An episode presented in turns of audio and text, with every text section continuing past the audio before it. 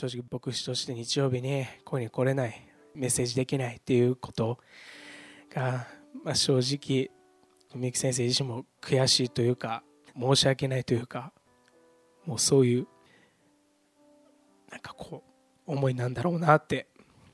まあそこで体がついてこないっていうとこでもなんかその虚しさというか本当にそういうのがあるんだろうなって思ってだからこそ僕たちは本当にこう僕先生のために神様が与えてくださったみゆき先生のためにやっぱり日々祈っていかないといけない。でやっぱその祈りっていうのは毎日毎日みんな一人ずつがつないでいかないといけない。毎月やってるプレイヤーチェーンみたいに毎日みんなが僕先生のために祈って祈りをつなげていかないといけないと本当に改めて思わされました。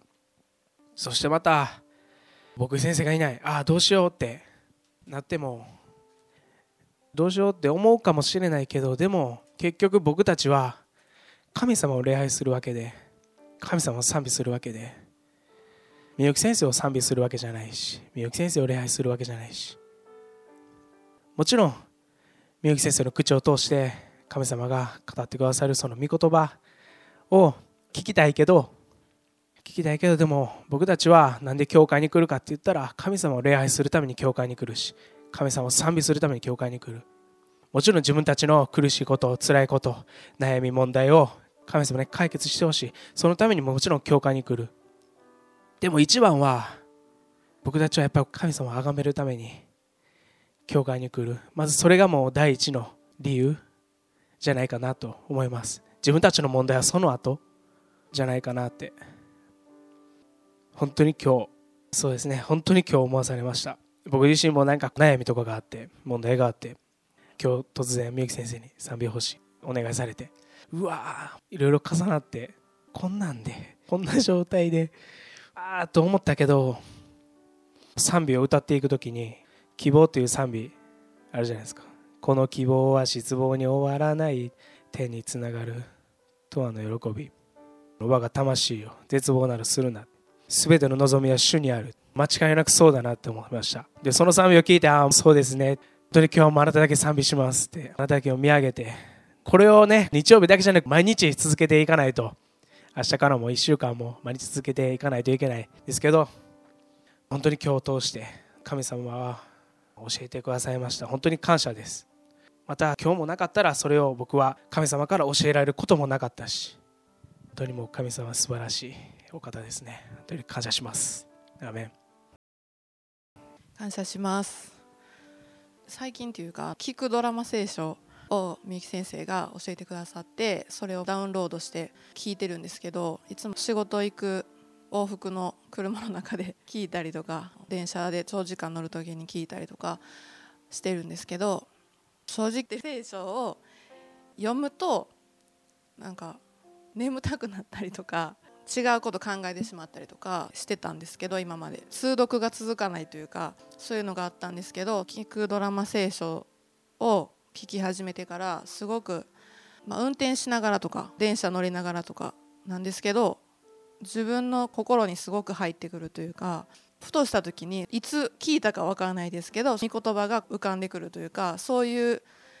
体験があんまりなかった恥ずかしいんですけどなくて神様が私に合わせて 御言葉を語ってくださるツールを新しく与えてくださったなと思ってすごく感謝だなって思います。自分でこう読むのもすごく大事なんですけど俳優さんたちがすごい感情を込めて読んでいるそのことが余計に入ってくるというか御言葉をより深く感じることができることを本当に感謝だなって思います。で賛美してる時に語られたのか私が思ったのかちょっと分かんないんですけど誰かから聞いたのが旅が楽しいのは帰る場所があるからっていうのを聞いたことがあってそれをなぜか賛美の中で思い出して私たちは唯一の神様であるイエス様を信じることができていて帰る場所は天国だし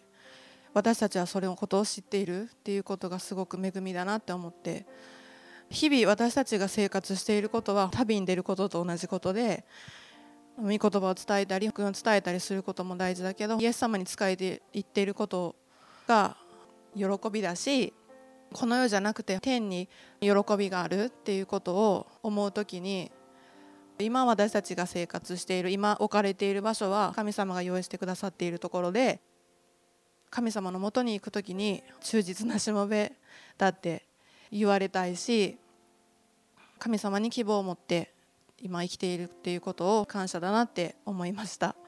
今ここにいることそして生かされていることを感謝します Good morning. おはようございます。From last week, 先週から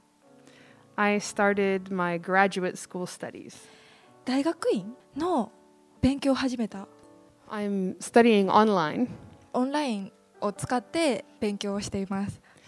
The other students are from all over the world そして世界中の国々の人たちが生徒です。 Albania, アルベニア、 Turkey, トルコ、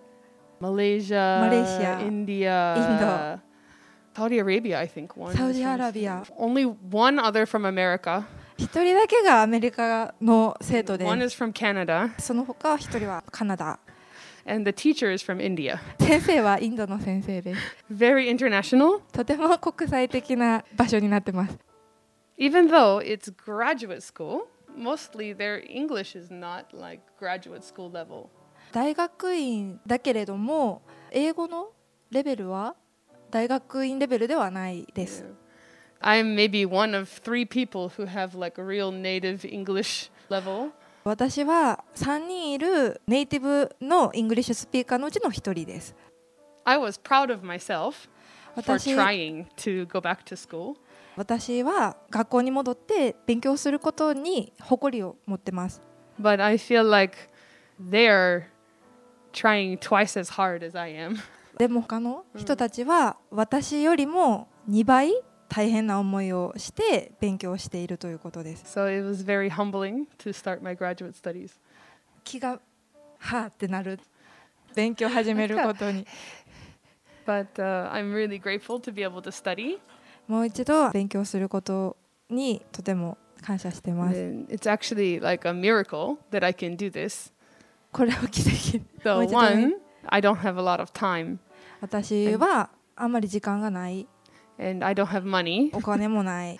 Most like graduate programs require me to go back to America. ほとんどのスタディのプログラムはアメリカで取得する So も I の。don't want to leave Japan. でも私は日本を離れたくない。Also, I don't own a credit card. 私はクレジットカード持っていません。So even if I study online, I can't pay. でもオンラインで勉強するってなった時に私は払うことができないんです。クレジットカードがないから。But this program, でもこのプログラムは I can pay through like PayPal. ペイパルを通してお金を支払うことができる。So I can use my Japanese post office account. なので日本の郵便局の自分のアカウントを通してお金を支払うことができる So I have no debt. 私はお金を借りずに住んでいます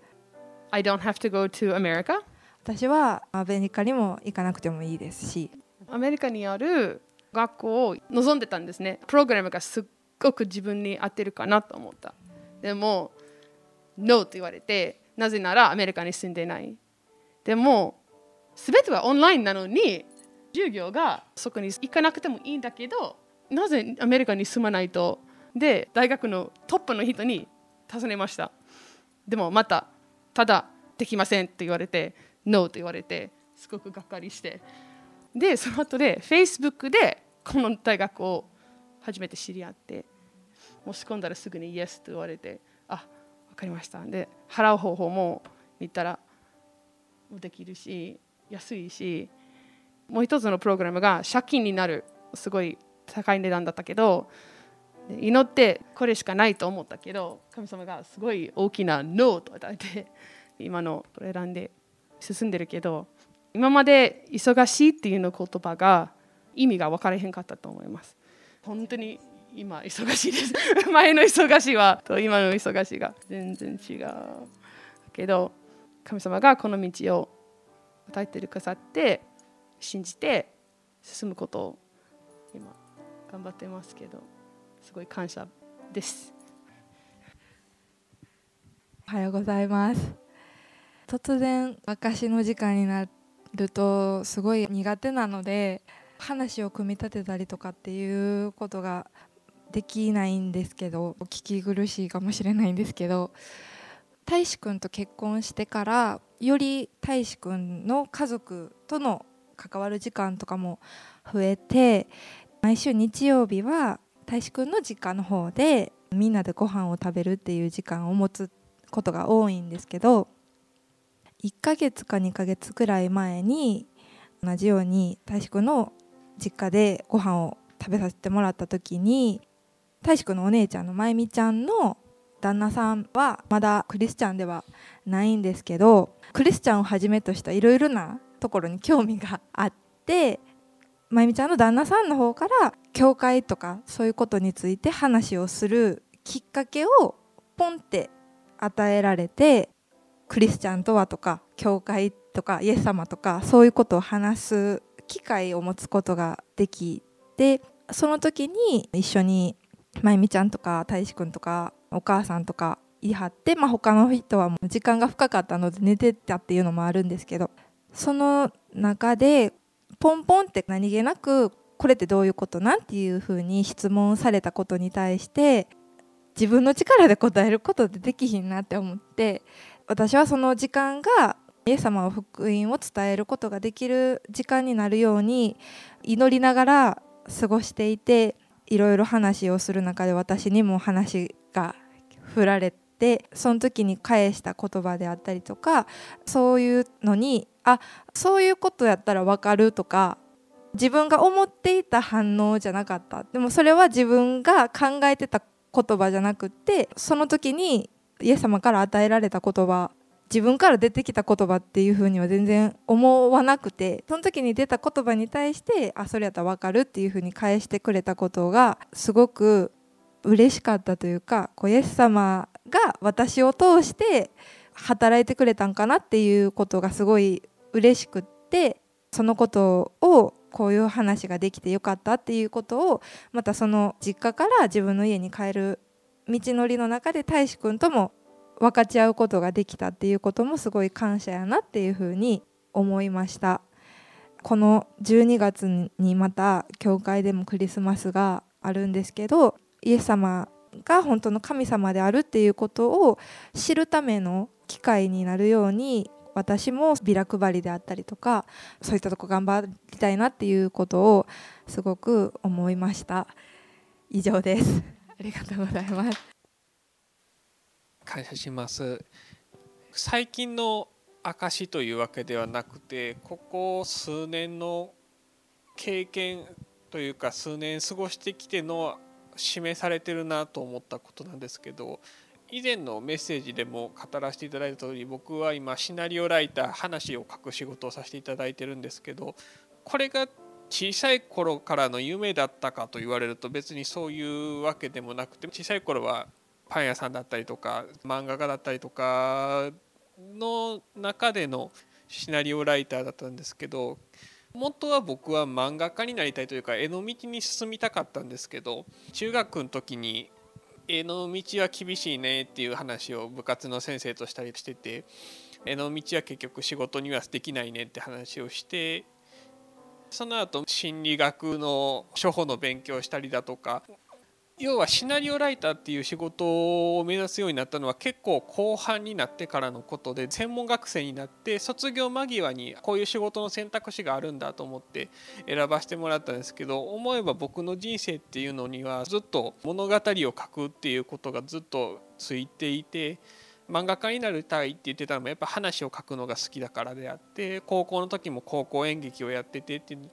のがあってそれをやっと専門学生卒業する間際ぐらいになってああ僕の人生はずっとフラフラしてるようだったけどこのシナリオライターっていうのが一本通ってたんだなっていうのを思いました。その後シナリオライターの仕事自分で言うのもなんなんですけど仕事にするのは難しい職業でまさか入社してすぐにシナリオを書かせてもらえるとも思ってなかったんでつい最近までラッキーだな自分の好きなことを仕事でできてラッキーだなってぐらいしか思ってなかったんですけど最近になって思わされるのは僕がこんだけその人生を通して関わってきたものの仕事に就かせてもらってるってことはやっぱりイエス様は僕にこれを通してこの地上での仕事をしろって言われてるような気がしてて神様は多分僕をただただ喜ばせるためにシナリオライターっていう仕事に就かせてくださったんじゃなくてここを僕の仕事場としなさいって言ってくださってるのかなっていうのを最近感じてるところではあります。今は一つのチームのシナリオの統括を減らしてもらってるんですけどもしかしたら違う場所になるかもしれないですけど少なくともシナリオライターっていう仕事で神様を示していくのがこの世で与えられた役目なのかなっていうのを最近感じているところであります。まだ確信を入れてないのでまた確信を入れたら証の場を持たせてもらえたらなと思います。感謝します。最近は私はあのこの教会切って3年目になります9月になったらそれで私はあのこの教会で聖火台といろいろ通ってきたんですけれども最近になってあのQT っていう言葉を先生が言って私はずっと QT をしてるものです約20年間。その QT 強いところはね御言葉を聞く時に神様が私にパンと与える言葉があります。そこから映像が頭に来たりその場面を見ているような聖書の中にことがありました。で最近はそれがあまりなかったんですね。そしたら1ヶ月前に荒木伝道師がイエス・キリストの首きのこと重たい？それはあの牛が2台イスラエルでは韓国でも日本でもそうだと思うんですけれども機会がないもんだから畑を耕すために牛が2匹一緒になって行かなければならない。そしてその時にイエス様が言っている言葉はそこに親子がいたら親子を組まないと子供牛がものすごく泣くんですね。その話は分かっているもんだから親がほとんど背負っていくんです。ここはここに首のところにずっとかけて足を一緒にしないといけない。だから親がどれほど配慮しないといけないんですよ。お牛であっても自分の子を愛してる。だからイエス様が言ってるのは私の荷は軽い。あなたを背負っていくのは私だよっていうことを私たちに教えてくれたという場面がわーっと浮かんでそれで伝道師が言っているその言葉で私の中にグンと入ってそうだ。今まで私の力で言ってると思ってたんだけどもイエス・キリストが私の重たいものをほとんど背負ってきてくれてるんだから私はイエス様と共に足だけをこういうふうにしていったらいいんだなっていうことで提供できました。それからが問題でした。その時にはこれを喜んでもって滋賀に行ったり皆さんに出会った時にいろんな人間関係がうまいこといくんですよ。イエス・キリストが私の味方で私は形だけして重たくしなくてもいいんだっていうことですごい軽くなったもののそれで何週間過ぎました。選手でした。その御言葉を持って歩きながら先々週先生がこの教会でチャレンジ献金のことがありました。1年1回。それで私も去年しました。そしてそこで最近ちょっとうまいこといかない。祈っててもなんか詰まってるような感じがする。自分勝手の祈りをするとか思ったのが後でした。なんでかなって神様に具体的に聞きました。なんで今までね、思うだけでも神様がさささっとしてくださって、私の商売、人間関係全部繁盛してくださったのに、なんでこれね、こういう言葉も与えられて、強く与えられて、何を私に示すですかって言った時に、今年の3月のことがふーっと思い出して、私の仕事でパートナーたちがあって、私グローバルやから日本、韓国、アメリカ、香港みんな私のパートナーたちがいます。そこで日本物は各自で注文したら全部自分たちの家に来ます。けれども香港とアメリカは私の家に来るかパートナーたちの家に来て3月にごちゃ混ぜになってアメリカものと日本のものが何百万円の分が来てみんな注文している人がいますけれどもそこでアメリカとか香港は送るのではなくて人が持ってくるんですね。私たちのパートナーが。そこで何か問題があって中古が変になっちゃってすごい大変な金額だからほでそれがふっと思い出して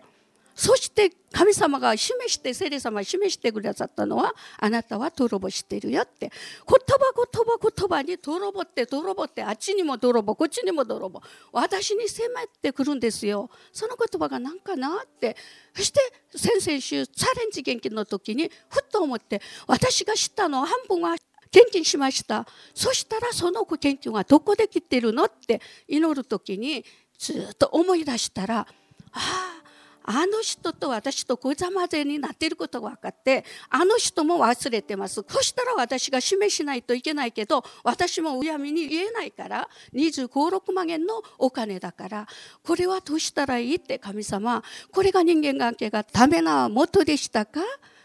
私がトゲトゲしくなったら人間関係悪くなりますよ。教会でも外でも神様の関係がしっかりなったらみんなな万事 OK なんですね。それで神様これは何でしょうか？って祈って探しました。これですか？これですか？これですか？って言った時にあの人も記録してない。私がロートの中にいっぱい何ヶ月の前のものがちゃんと書いてありました。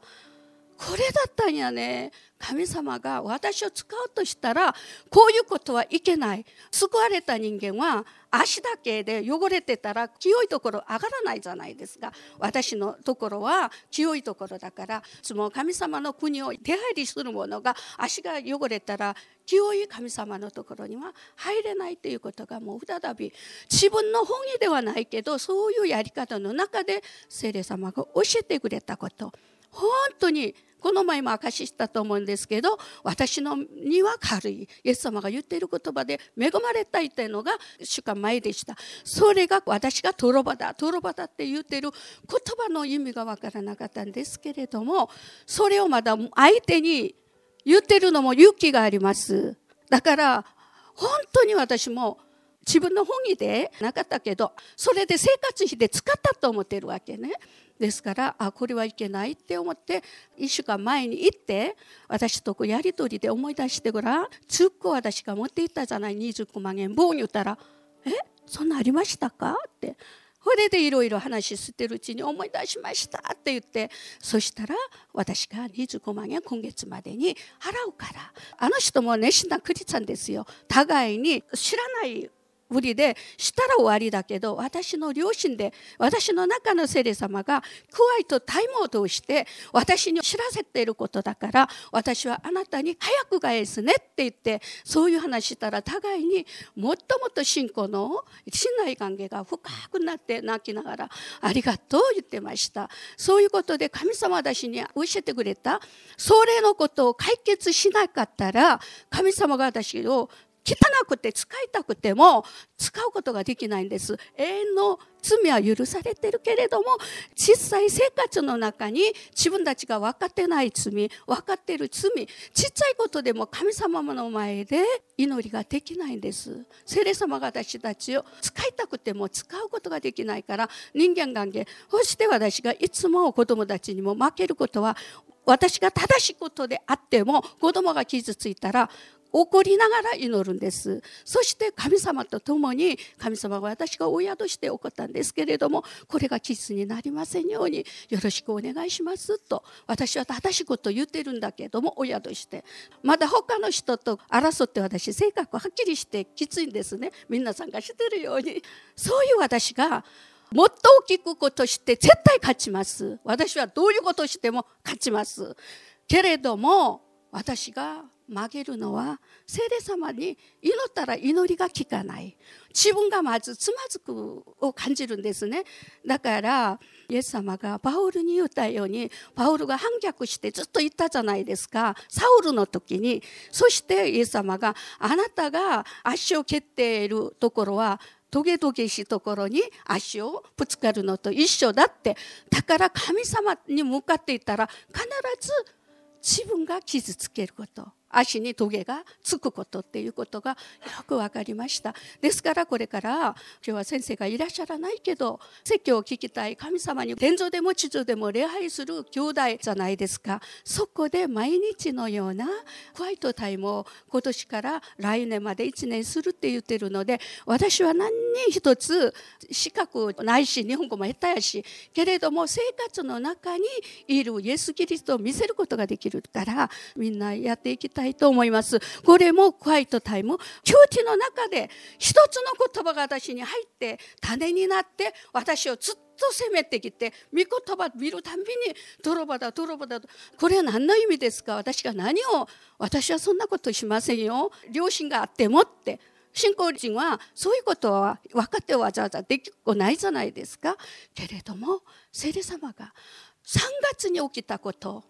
そこに帰ってったことそれを忘れて後で全部聖霊様がもう明らかに私の荷は軽いんだよ。私にあなた歩むだけでいい。けれどもそういう人を損させてはいけないということが分かってあの人は喜んで本当に涙流しながら喜んでそれは私がお金で私にちょっと借金したもんやからくれるっていうことやったけどなしにしようねっていうことで終わりました。本当にそれからはねそのあくる日に人たちあったんですけどいろんな人がいてある人が在日の人たちですよ。日本人もいて。この教会にも行ってみたいという人は2人ありました。また連れてきます。そういうことで神様が勝利して私が告白反応したら神様はすぐ聞いてくださる方であることをここで証明します。ありがとうございました。おはようございます。私は仕事に休まずに行けたことと賛美できることと元気にいることです。あとは皆さんと一緒に賛美ができて嬉しいです。感謝します。アーメン。私は21日間ダニエル祈祷会っていうのをインターネットを通じて参加してまた週に1回弟子訓練を始めています。その中で私は本当にどれだけ行動することに対して意義をしかも神様じゃなくて人に認めてもらいたい思いでやってたかを悟りました。やっぱり優等生とか人から褒められることが好きでまた長女なので親とかに認めてもらいたいそう人に認めてもらいたいっていう思いがすごく自分の中で強くてそれを表現できる場所とかあれば結構積極的にやっててでも人の反応をよくそれで見るのでこの人が変な顔とか暗い顔とかしてたら私の精神に来て試みに合ってました。それは祈ること聖書を読むこと賛美全てにおいてそうで神様を賛美してるつもりで人によく見てもらいたいっていう気持ちで人にするプレゼント行為を物で表します。で自分が借金しても神様のために使う人のために使う。それはいいことじゃないか。それを悪いこととは全然思ってなくて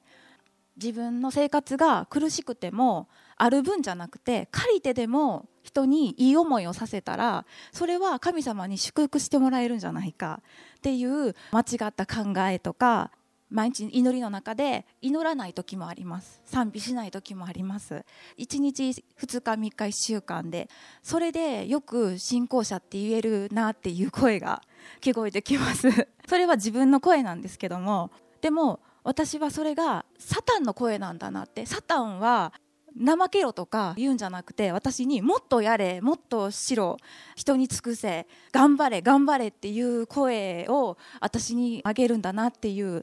この心の中で信仰生活がすごくしんどくて大変で信じない人の方が楽に生きてるように見えてて私はその中でこれが自分の力で信仰生活するってことなんだって今まで聖書勉強とまたダニエル祈祷会を通してたくさんの病とか聞いたこともない病名とか信じてるのにすごく苦労してこの人たちはなんでそれを証しできるのかその苦労とか栄光だけじゃなくて苦しい生活の中で何を見てるのかっていうとやっぱり神様だけを見てる天国行った先を見てるということにすごく気づいて自分もそれを目指すところを人がいいと思うことじゃなくて本当に神様がいいと思うことを目指そうって自分の中で決心しました。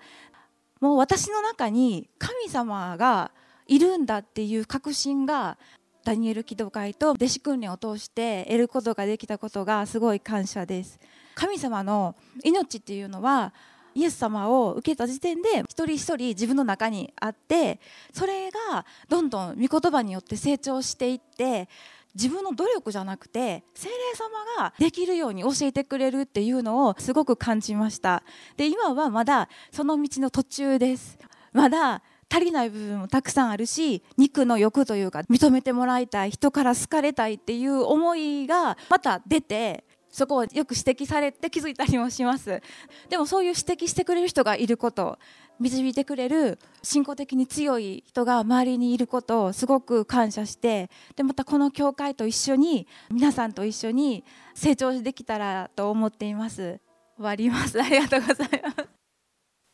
この教会に入れてすごく感謝します。つもイエス様はそばにいてくれて見守ってくれてることを感謝します。喧嘩してしまうんですけどでも家族がいてくれて、うん、と感謝します。会社にも行けて感謝します。アーメン。おはようございます。感謝します。私も聞くドラマ聖書。それを娘にダウンロードしてもらおうと思ったら結構厳しいんでまずアプリ開いてと。一つ一つ。いつもやらされるんですけど今それが目になっていることを本当に感謝します。本当に夜寝る時に私は聞いてるんですけどあまりにも眠たい時は次の朝に見たらかなり前の方に っていう時もあるんですけど本当に神様は必要な御言葉を与えてくださる時がすごく礼拝の中でも神の声を聞くっていうのをメッセージ語られてますけど聞くドラマ聖書っていうのは音楽も流れてて俳優さんの声がすごく良くて本当にそのドラマの中に入っていくみたいな感じでその中でボーンと私に今必要なことを語ってくださる御言葉を通して最近はいつも喜んでいなさい絶えず祈りなさいすべてのことについて感謝しなさい。本当にすべてのことについて感謝することができない時もありますけれども私は先のこと先のこと考えすぎる部分もあってしんどくなる時もあるんですけど今日一日を喜ぼうって神様この日は主が作られたこの日を喜びなさいって本当に今日一日のことを私喜んで先のことまで考える必要ないなっていうのを神様が教えてくださっていろんなことありますけれども本当に全て主が担ってくださるっていうことをもうひとたび教えてくださったことを心から感謝します。感謝します。今更なんですけども私はクリスチャンになる前は「ケーセラセラ」っていうあの歌がすごく好きでなるようになるわっていう歌なんですけどすごいふわふわしているけども川の流れのように生きていくのが人生なんやみたいに思っているところがあってでも神様が救ってくださってふわふわしている自分がまだまだあるんですけどもでも御言葉をはっきり示してくださる時にあこれやこの真ん中でもなくこれとこれが2つあるとこっちって言って教えてくださる神様がいてくださっている人生を歩ませてもらってるっていうことに感謝です。死に至るまで忠実でありなさい。あなたに命の冠を与えるっておっしゃってくださったその言葉を握りしめてしっかりと歩んでいきたいなっていうのは日々体が節々が痛いなとか白髪が増えたなとかいつも体動かすたびにどっこいしょって言ってしまう自分があるんですけど私はクリスチャンでなかったら今この世には本当にいないものなので本当にありがたいです。そしてまたごめんなさいって謝ることができる神様がいてくださっていることを本当にシンプルに感謝します。神様に忠実にシンプルに生きていきたいと思っています。そしてこのジーザスライフチャーチのお一人お一人が個性豊かで愛おしくってユニークで楽しくって若い人たちもたくましくってこれから先がとても楽しみです。ジーザスライフチャーチに植えてくださってる神様に本当に感謝いたします。感謝します。いろいろ振り返ってうまくいかないことっていうのが多かったと最近は感じています。決してサボっているわけではないけれどもあなんか思った以上にうまくいかないということが多かったです。一回仕事中に中金を払られるということがありました。その時になんで子供を待ってるだけやのに中金払られなあかんのやろうと思って結構落ち込みました。その日の夜に中山大志君から電話があってなんで電話してきはったんやろうって思って人の不幸を喜んでいるのかというようなちょっと捉えてしまってなんで電話してきはったんっていうふうにも言ったんですけどその電話の最後に「岩崎さん感謝や」っていうふうに言ってくれていろいろな不幸を感謝というふうに思えなくなっていてかつてはそういうふうにいろんな試練を感謝っていうふうに思えてたこともあったんですけど喜ばしくないことを感謝っていうふうに思うよりはなんでっていうふうに思ってしまうことが最近は多くって大志くんに「感謝なんそれ新しいな」っていうふうに言ったの。え感謝かっていうふうに思って割とそれが自分の中にふつふつとあるようなことがあります。なんか状況が好転したかといったらそういうふうには自分は感じれないですけどいろんなことがあるけどこれも感謝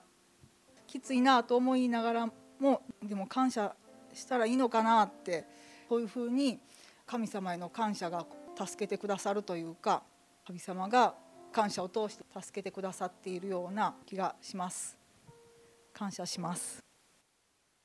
証になるのかどうかは一応今年の出来事なのでお話しさせてもらいますけども初めは主人が脳の血が溜まってそれが脳を圧迫して足も動かへん言葉も出てきへんお風呂を沸かしてくれるさからお風呂沸かしてあげたらなかなか出てこないんですよ。おかしいな父さんいつまで入ってんの言うたら真っ赤な顔して汗だってこうして何も喋れない。ほんで私びっくりしてしもってとにかく線を抜いたんですお風呂の。ほんで水を飲まして起こそう思った私の力ではとてもじゃない。ほんでまあはじめちゃんと美智子に電話入れてとにかく来て言うて「どうしたん?」って「あんま、とにかく来てない」言うてほんで来てもろて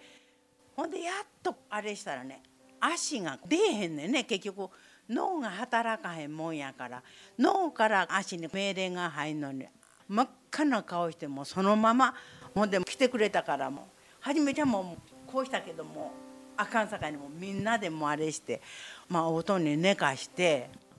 それから私も慌ててしもって救急車用意はいいんでやけど救急車もらいもとにかくお風呂から出さなあかんわいうもんやさか慌ててしもって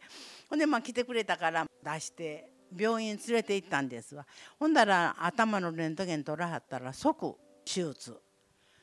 でも感謝やなと思うのはあの状態でしばらくおればダメだと思うんですわ。それがまだ生かしてもろて感謝やなと思うのと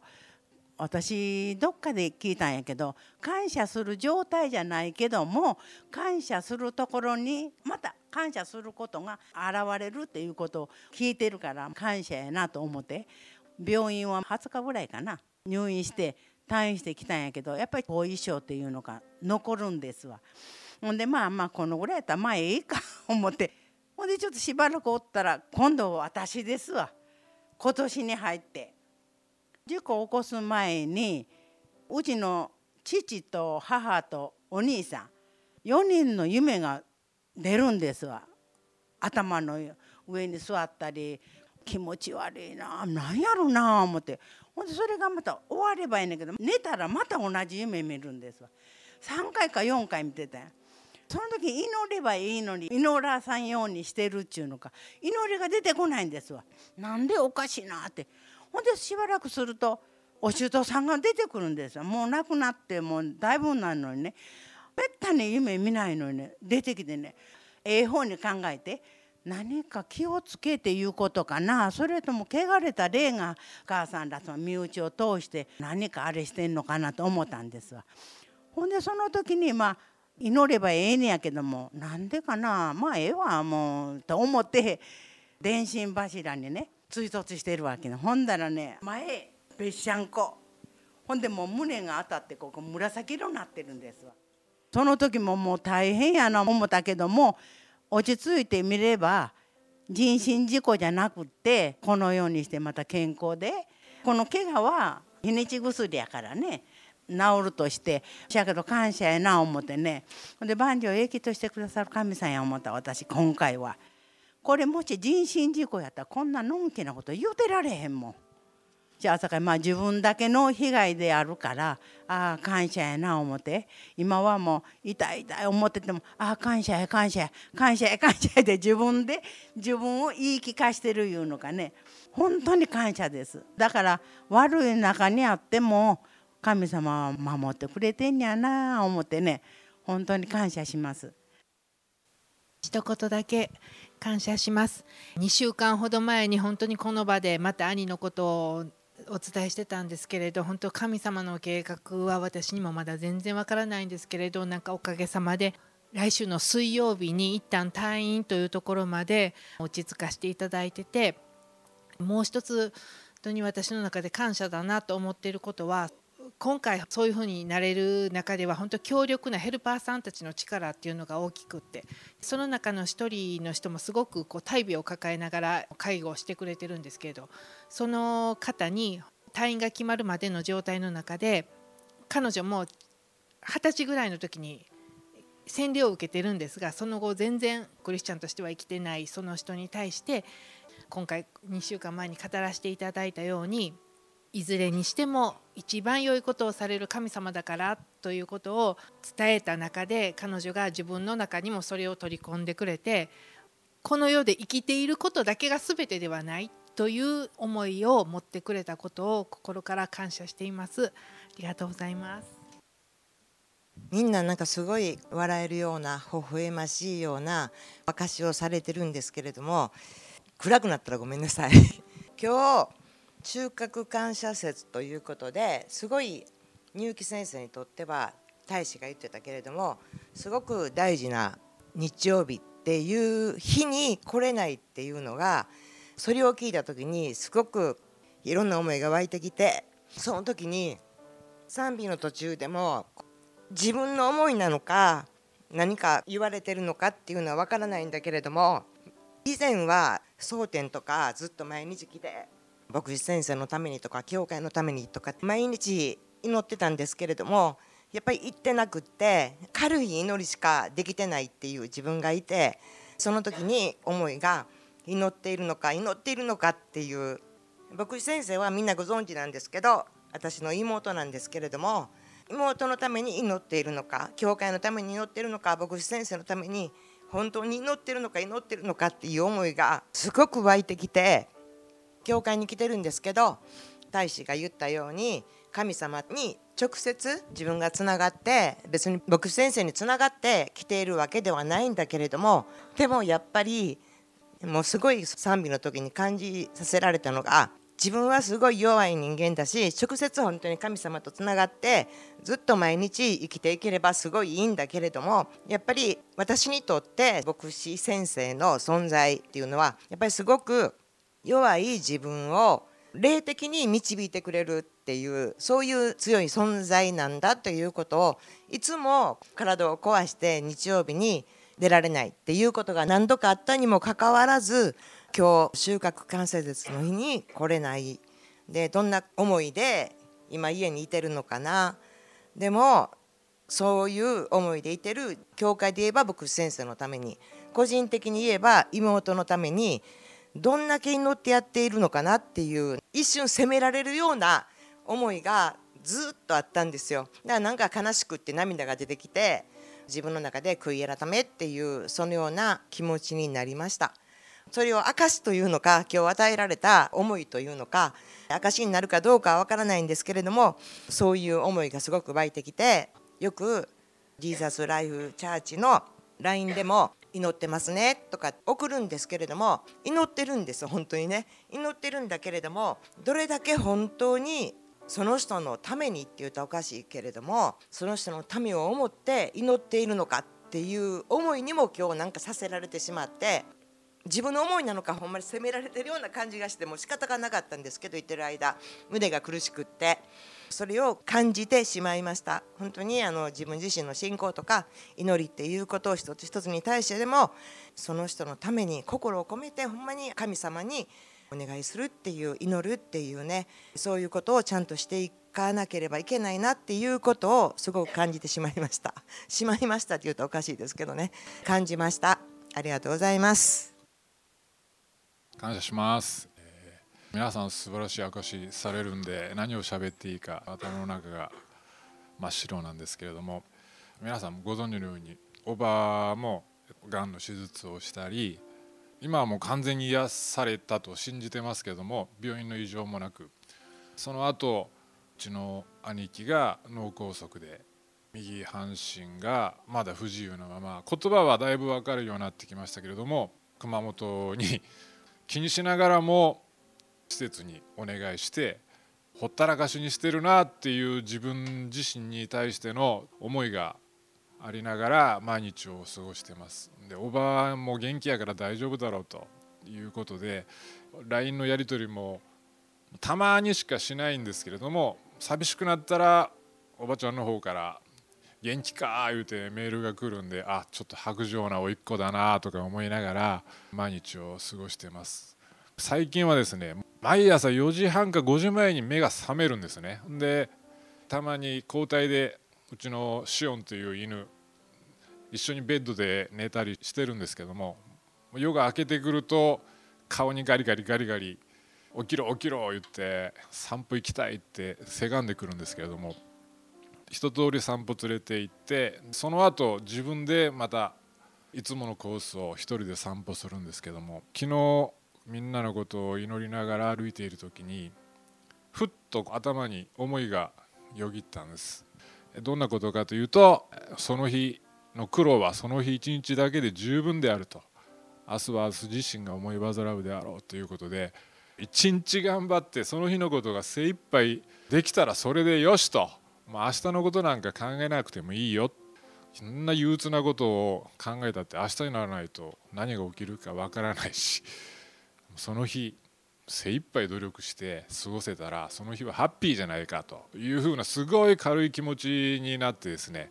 神様感謝しますという思いで過ごしてました。僕は不器用であれもこれも両方並行してやりなさいというのはできないタイプでこれをやらないと次片付けられないっていうタイプなんですけれどもねそれが前もちょろっとメッセージの最後に言いましたけどバイク乗りたいなと思って一生懸命バイクの免許を取りに行ってたんですけどそれがね週1回土曜日1時間が2時間ずつ教習に行ってたんですけどもそれが憂鬱で憂鬱で仕方なくて神様これ受けるんじゃなかったと思って自分の欲求だけのためにバイク乗りたいだけのために行ってるような気がして毎週土曜日憂鬱で行く前に打ち砕きの祈りをしながらうまいことイメージ通りに教習できない時もあってそういう不器用なところがある中で先のことを考えてたらみんな憂鬱になってしまってどうしようどうしようとなってしまうんですけども神様がもうその日一日だけで十分だよって言ってくれた思いがバーンと入ってきましてすごく楽になりました。だから神様に感謝して毎日を生きていきたいと思います。アメン。おはようございます。最近賛美する時にちょっと前とは違う気持ちで賛美してるんですけどそれはただ歌うだけじゃなくてこれは神様に捧げれるもんなんだろうかって考えながら歌ってるとうまい下手じゃなくていいものを心を込めて歌うようにしてるんです。そしたらしんどくなるかなとは思ってたんですけど意外と楽しく楽に歌えてます。それがちょっと前のことで最近になって普段生きてる中で今僕が過ごしてる生活とか人生は神様に最後捧げられるようなもんなんだろうかっていうのをふと思わされる時があってそれを考えるとね自分のできてないところだとかやらなかったことだとかがすごい浮き彫りになって見えてくるような気がしてそれを悲観的に捉えるんじゃなくて直していかなければならないこととして見させてくださることにも感謝なんだけど感謝だけで済まさずにここを直さないといけないなっていうのを反省する時間をくださります最近。神様に捧げるっていうことを一つ芯として置くことが僕できてなくて何のために生きてるんだとか聖書とか読むけど聖書に書いてることやりなさいって言われるけどなんでやらなきゃいけないんだろうっていうのを思ってたんですけど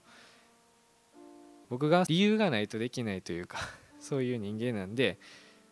僕に合わせてそういう生き方とか教えてくださったことにすごく嬉しくて一歩ずつですけどちょっとだけ成長してるなとは最近思いました。以上です。今日もそう思ったんですけど自分が人生でこうしたいとかこっちに行きたいとかって思ってることが私は割とうまくいかなかったりとかなんでそっちがあかんのか分からんけどあかんかったっていうことが割とよくあったんですけど今まで。それが時間が経ってみたら神様が違うところに導いてくださってたっていうことがよくあって自分がその時やと思ってたことが実はその時じゃない方が良かったっていうことを私の多分レベルに合わせて神様がそこをちゃんと回避できるようにしてくれてるというかっていうのを最近すごく思っていてその都度その都度は分からないことがあっても最終的に神様が全部のことを益としてくれるように導いてくださってるんだなっていうことを最近すごく感じています。今日みゆき先生が来れなくてみゆき先生のメッセージを聞くことはできなかったんですけどずっとそこでピアノを弾かせてもらってて一人一人の証がもうすごい感動して一緒にこういつも礼拝してるだけでわからないことそれぞれ信仰の持ち方とかをこう聞くことができてすごく励まされて私は今日本当に恵まれた礼拝だなと思って過ごさせていただいてました。本当に全てのことを神様が導いてくださってるっていうこと私も皆さんも本当に全てのこの世界のことを神様が導いてくださってるなっていうことを思って感謝だなと思ってます。ありがとうございます。アメン感謝します。いやちょっと僕自身も思ってた以上に僕はすごい今日恵まれた礼拝やなと思いました。では最後に